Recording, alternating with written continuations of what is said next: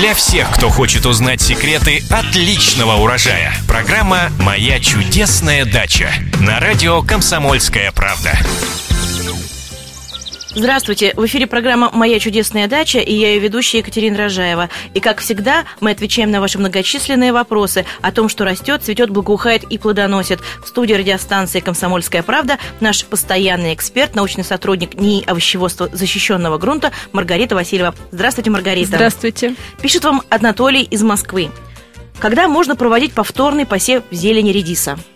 А, повторный посев редиса можно проводить, начиная с э, середины или даже конца июля, э, потому как редис образует корнеплоды, когда день достаточно короткий, и желательно, чтобы был меньше 10-12 часов.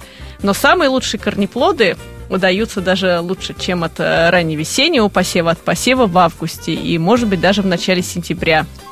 Так что самые ровные, крупные, сочные, негорькие корнеплоды, которые не зацветают, удаются именно от посева позднелетнего. То есть, получается, мы не только не опоздали, но напротив, Наоборот, получим великолепный урожай. успели, да.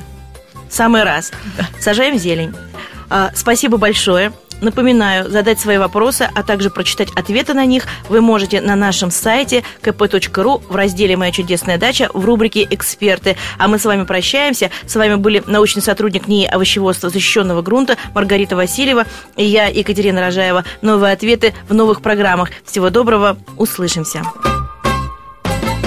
Для всех, кто хочет узнать секреты отличного урожая. Программа «Моя чудесная дача» на радио «Комсомольская правда».